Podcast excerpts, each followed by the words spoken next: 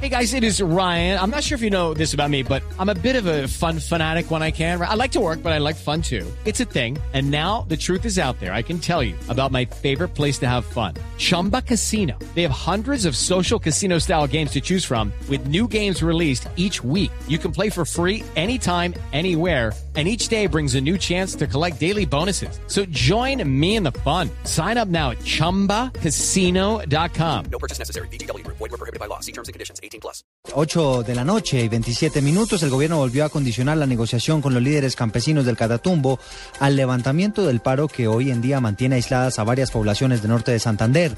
En una declaración a la prensa, el viceministro de Trabajo José Noé Ríos dijo que mañana regresará a la, a la región para plantear una propuesta concreta por parte del gobierno con el fin de que se pueda avanzar en un eventual acercamiento entre las partes. El fiscal general Eduardo Montealegre anunció la creación de una unidad especial en la ciudad de Cúcuta que adelantará las investigaciones en torno a la muerte de los cuatro campesinos que, según denuncias miembros de la comunidad, habrían sido asesinados por excesos de la fuerza pública. El director del DANE, Jorge Bustamante, reveló esta noche que la inflación en junio fue del 0.23%, una cifra superior en 0.15% a la registrada en el mismo mes del año pasado. De igual manera, se informó que la inflación total en los primeros seis meses del año fue de 1.73%. Presuntos guerrilleros atentaron, esta tarde contra el oleoducto Caño Libón Coveñas en la zona rural del municipio de Saravena, en Arauca. El hecho está generando una grave emergencia ambiental en la zona.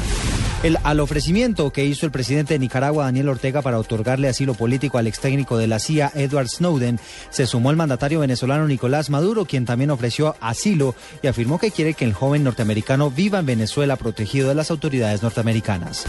El líder guerrillero Andrés París, quien hace parte del equipo negociador de la guerrilla en Cuba, reconoció por primera vez que la propuesta de una asamblea constituyente no es un inamovible para avanzar en los diálogos con el gobierno nacional ni para llegar a un acuerdo de paz.